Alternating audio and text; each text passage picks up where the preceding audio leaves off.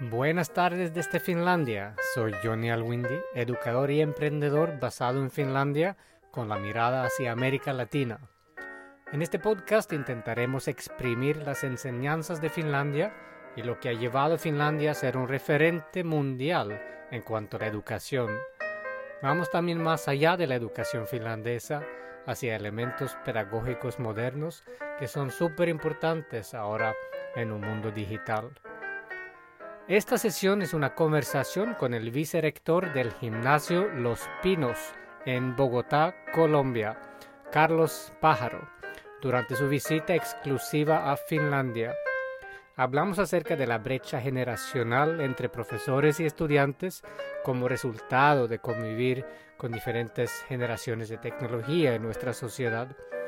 Y miramos cómo cerrar esta brecha digital desbloqueando el talento de los estudiantes con la narración de historias y el aprendizaje basado en proyectos. Esta sesión es una colaboración con el Colegio Gimnasio Los Pinos y su vicerector académico, Carlos Pájaro, quien documenta su viaje en su blog profesional carlospájaro.com. El día de hoy nos encontramos con Johnny Alwindi, un gran emprendedor que ha comenzado a innovar en una de las dimensiones más importantes de la vida académica o pedagógica de la escuela, que es la didáctica. Desde Finlandia, pero con un conocimiento muy profundo de la realidad colombiana, porque de hecho ha vivido en Colombia. Eh, Johnny hoy nos va a acompañar, nos va a guiar, a orientar un poco en algo que tiene que ver con la metodología del trabajo por proyectos incluida la tecnología o haciendo un match entre esos dos elementos. Eh, bienvenido Johnny. Muchas gracias. Eh, quisiéramos comenzar preguntándote eh, quién eres, cómo llegaste al mundo de la educación y que los maestros puedan conocer un poco sobre esa persona que está detrás de la innovación de EdVisto. Listo. Bueno, soy Johnny Alwindi y nací y crecí en Suecia con una mamá finlandesa y eh, soy economista eh, de fondo. Hice un trabajo de campo acerca de la educación y la economía en el 2007 en Colombia, que fue, digamos, el inicio profundo que empezó mi carrera en la investigación pedagógica, en la investigación eh, de la educación y que también me conectó con la tecnología para la educación. antes de ese viaje de, para mi maestría, había trabajado un año como profesor de inglés en Colombia. También por al, azar eh, escogí Colombia y eh, conocí obviamente un poco de cómo sería, eh, cómo era trabajar como profesor en, en Colombia. Y entonces siempre tuve la curiosidad de conocer más y poco a poco me convertí en emprendedor en la educación en Colombia hasta antes de graduarme en, en Suecia. Y em, con eh, mi primer emprendimiento, obviamente durante la crisis financiera en el 2008, por ahí, fue un poquito difícil eh, seguir con todo lo que uno quería. Quería hacer muchos proyectos también eh, investigativos como investigador. Pero empecé como emprendedor y poco a poco conectando la educación con la tecnología y la investigación. empecé, digamos, lo que sigo haciendo ahora desde Finlandia, desde hace más o menos ocho años, conectando la academia con el emprendimiento a través de la tecnología eh, para la educación. Entonces es algo bastante interesante.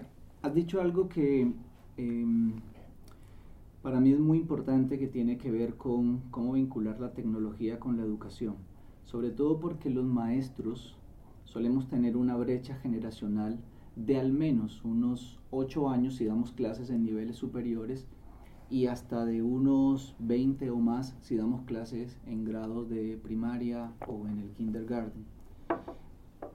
¿Cómo los maestros que solemos tener esa distancia tecnológica de los ambientes en los que fuimos educados, podemos traer la tecnología al aula? ¿Cuál es la forma adecuada para pensar en innovaciones tecnológicas que deban ser insertadas en el aula?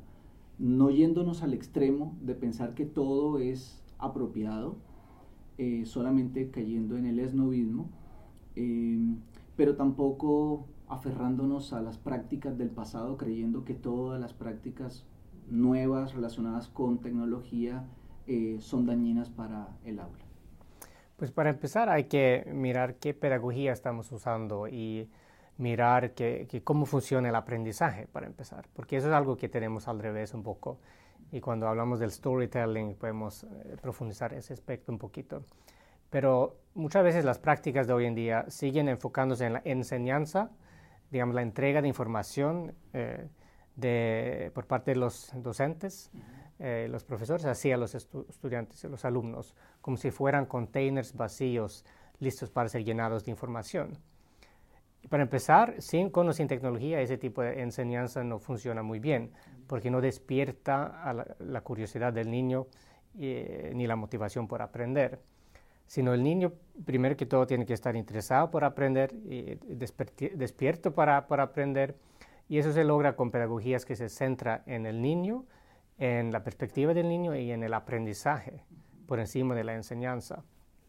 Y ahí sí, hoy en día es muy importante tomar en cuenta cuál es la realidad del niño, que muchas veces tiene mucho que ver con la tecnología. Entonces, para dejar que el niño se exprese, no es, suficiente con un papel y lápiz o dejar que obligarlo a leer en un libro. Si, si la manera más natural para el niño es expresarse a través de, la cámara, por ejemplo, o a través de la tecnología, un app, un juego y eh, otros formatos de expresión, que son mucho más potentes a la vez. ¿Cómo lo hace Finlandia? Eh, ¿es, común encontrar en el aula este tipo de innovaciones eh, tecnológicas? ¿Es común que los niños se relacionen con tablets o los maestros en Finlandia también tienen resistencia eh, a la tecnología como los pasa en muchos países de América Latina? Pues yo creo que Finlandia ha logrado muy bien en cuanto a reflexionar un poquito sobre el por qué utilizar la tecnología antes de introducirla. Se ha cometido los mismos errores como en muchos eh, países del mundo se ha invertido en tablets, por ejemplo, sin haber capacitado a los profesores en, cuanto al cómo utilizar esos tablets. Entonces se han quedado en la esquina eh, eh, sin haber sido utilizados. Pero los profesores finlandeses tienen mucha autonomía en cuanto a cómo llevar a cabo su clase. Y eso significa que conocen la decisión superior de, conseguir tecnología, los profesores pueden decidir cuál es mi método de, enseñanza y aprendizaje en el aula. Y eh, los profesores en Finlandia sirven como un buen filtro pedagógico en cuanto a qué tecnología utilizar y qué tecnología no utilizar. Entonces no hay ninguna explosión de tecnología en, el aula finlandés. Pero por otro lado, el, profesor finlandés también tiene, digamos, una mente científica que quiere intentar experimentar, explorar, encontrar nuevas prácticas que sirven para los niños, porque su, digamos, base es eh, la perspectiva del niño, digamos, pedagogías que tienen que ver con el trabajo en grupo. Y ahí miramos cómo podemos eh, facilitar ese trabajo. Y muchas veces es con la tecnología, utilizando más los, recursos que ya tenemos. Eh, y, digamos, no hay por qué estar en el aula todo el tiempo. Tenemos la posibilidad de utilizar los espacios en el colegio de, de una manera más dinámica. Y además, cuando estamos en el aula podemos ser más dinámicos, dando tareas que no, no son tan monótonas, sino tareas muy más breves y más que tienen que ver con prepararse para la clase y no hacer todo lo que no se hizo en la clase. Y, y, eso quiere decir que en la clase estamos, digamos, más dinámicos, podemos conservar, eh, conversar más del tema, trabajar más en proyectos. Y em, la tecnología ya depende mucho de cada colegio para empezar y cada profesor. Y em, ahora se está viendo mucha innovación en el aula donde se está rediseñando los espacios para eh, invitar, digamos, esas posibilidades que, que, ofrece la tecnología. Has dicho algo que eh, me llama mucho la atención. Desde que vi el proyecto he visto y, y luego cuando pude experimentar por mi propia cuenta cómo desarrollar eh, una historia. ¿Qué es el storytelling eh, y cómo funciona como una metodología en el aula? ¿Y cómo Ed Visto lo ha desarrollado y lo ha llevado, lo ha acercado a los maestros eh, desde el punto de vista tecnológico? Pues para empezar, la narración de historias es la manera más antigua y más poderosa de la humanidad de, digamos, educar de una generación a otra. Y en algún momento ese, esa narración de historias que solía ser la manera de enseñar de los filósofos y los grandes griegos, se convirtió en algo más instructivo, donde se empezaba simplemente, en vez de narrar los hechos como historias, simplemente hablar los hechos, buscando lo más clave. El profesor tomó otro papel como instructor en vez de narrador de historias. Y ahí sí eh, empezamos poco a poco a perder lo que es la esencia de, de, la narración de historias. Que la narración de historias es una manera de experimentar un conocimiento como una aventura, como vivimos cada humano en la vida, que está llena de problemas, desafíos que tenemos que superar. Hay mucha incertidumbre y, digamos, muchas, eh, muchos elementos interesantes que nos captan la atención. O sea, los libros y, las películas son, son, los ejemplos ideales que, que, nos muestran cómo captar la atención de, de, un humano a través de una historia. Y eh, ahí en, en, cuanto a la educación y en el aprendizaje, o sea, en todas las industrias ya se trabaja con, con narración de historias para hacer un comercial interesante. No simplemente aquí está el jabón y tiene esos eh, esos beneficios y úsalo, este es el precio.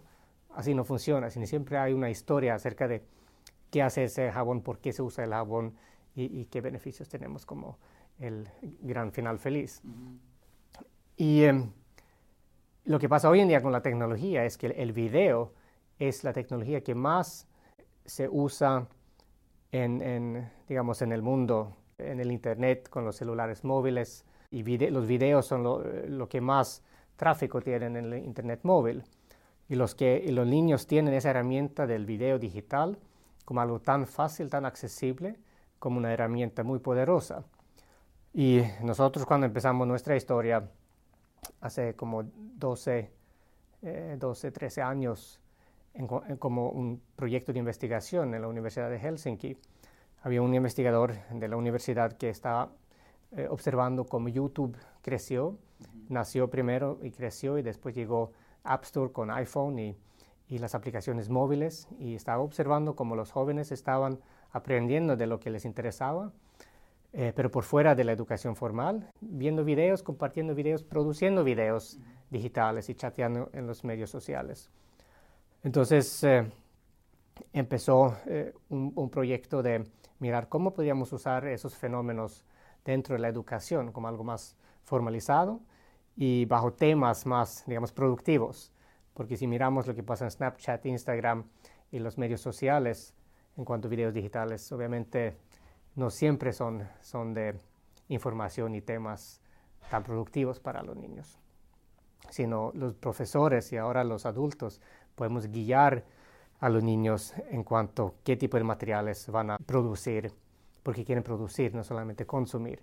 Y eso es lo que tiene eh, mucho que ver nuestra plataforma en la narración de videos como método de, aprendizaje, más que, más que enseñanza, donde dejamos que los niños produzcan sus propias historias acerca de temas que trabajamos en el colegio, que pueden estar dictadas en el eh, currículo, en la bibliografía, pero sin la necesidad de iniciar el proceso de una manera instructiva sin tener que leer un capítulo en el libro para empezar a tocar el tema, sino empezar con una pregunta, un, desafío, un tema general, donde los niños mismos son los que empiezan a pensar más en detalle de qué va a tratar nuestra historia, nuestro proyecto de video. Y así desarrollan por naturaleza una historia, porque quieren que sea interesante. Todos los videos en YouTube que funcionan son historias, o sea, tienen un comienzo que capta la atención del público, tienen un contenido que te educa más o menos y tienen un fin que te deja, digamos, eh, con una conclusión del, del, video. Y eso como son elementos muy básicos eh, en cuanto a la narración de historias. Y después puedes construir sobre eso. Y la idea es mirar entonces qué hacen los niños mientras desarrollan un proyecto así. Pues primero que todo trabajan en grupos, de manera de, de un proyecto. Tienen que realizar un proyecto basado en un tema eh, dentro de un tiempo específico. Y el proyecto en la entrega es un, video eh, que, es, que tiene que ser como un video eh, bien pensado. Y em, lo interesante es que empiezan a profundizar su conocimiento del tema automáticamente. No necesitan instrucción.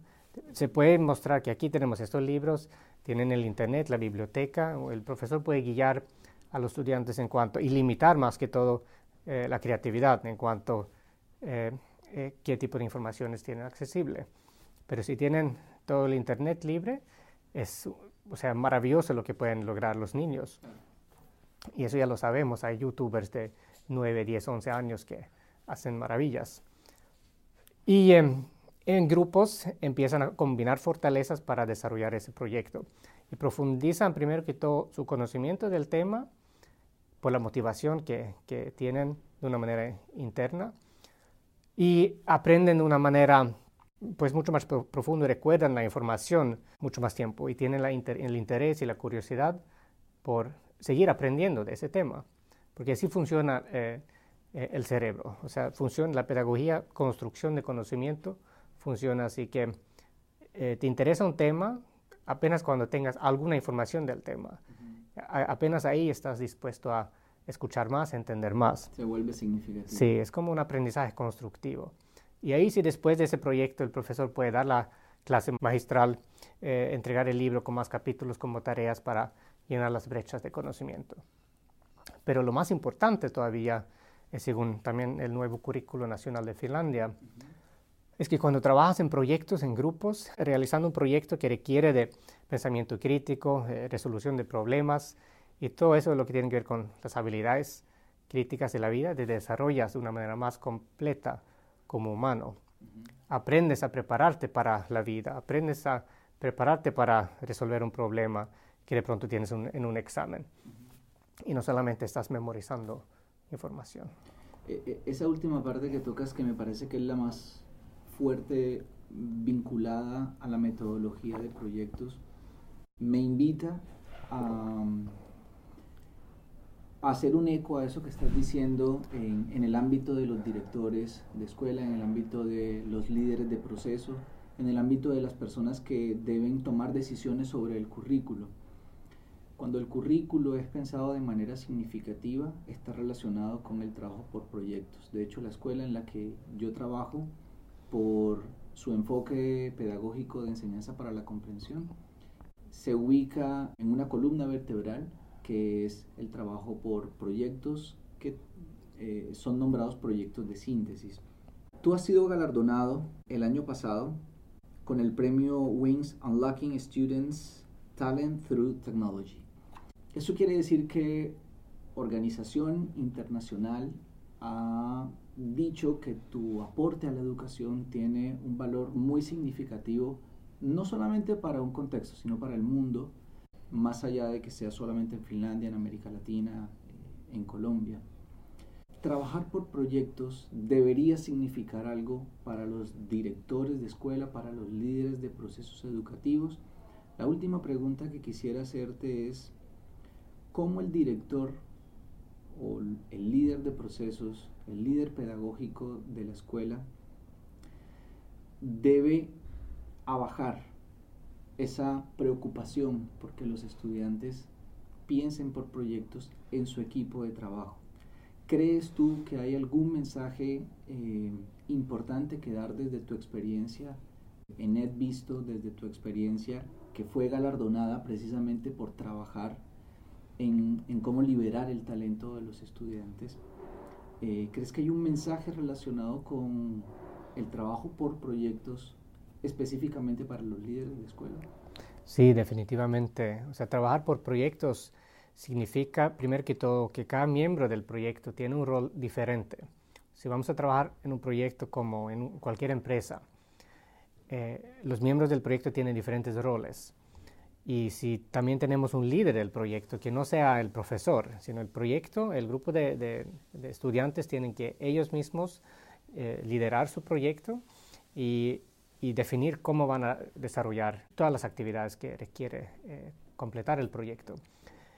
Y eso requiere de una activación de los niños que tienen que no solamente estudiar o, memorizar algo activamente, pero sino tienen que ser creativos y tienen que, digamos, buscar eh, sus maneras de, de hacer las cosas y entender que, bueno, si mi compañero sabe hacer algo eh, investigativo o algo que tiene que ver con escritura, planeación, y yo de pronto no entiendo nada de eso, pero de pronto me gusta jugar con la cámara, me gusta lo técnico, de pronto sé, sé muy bien cómo editar un video.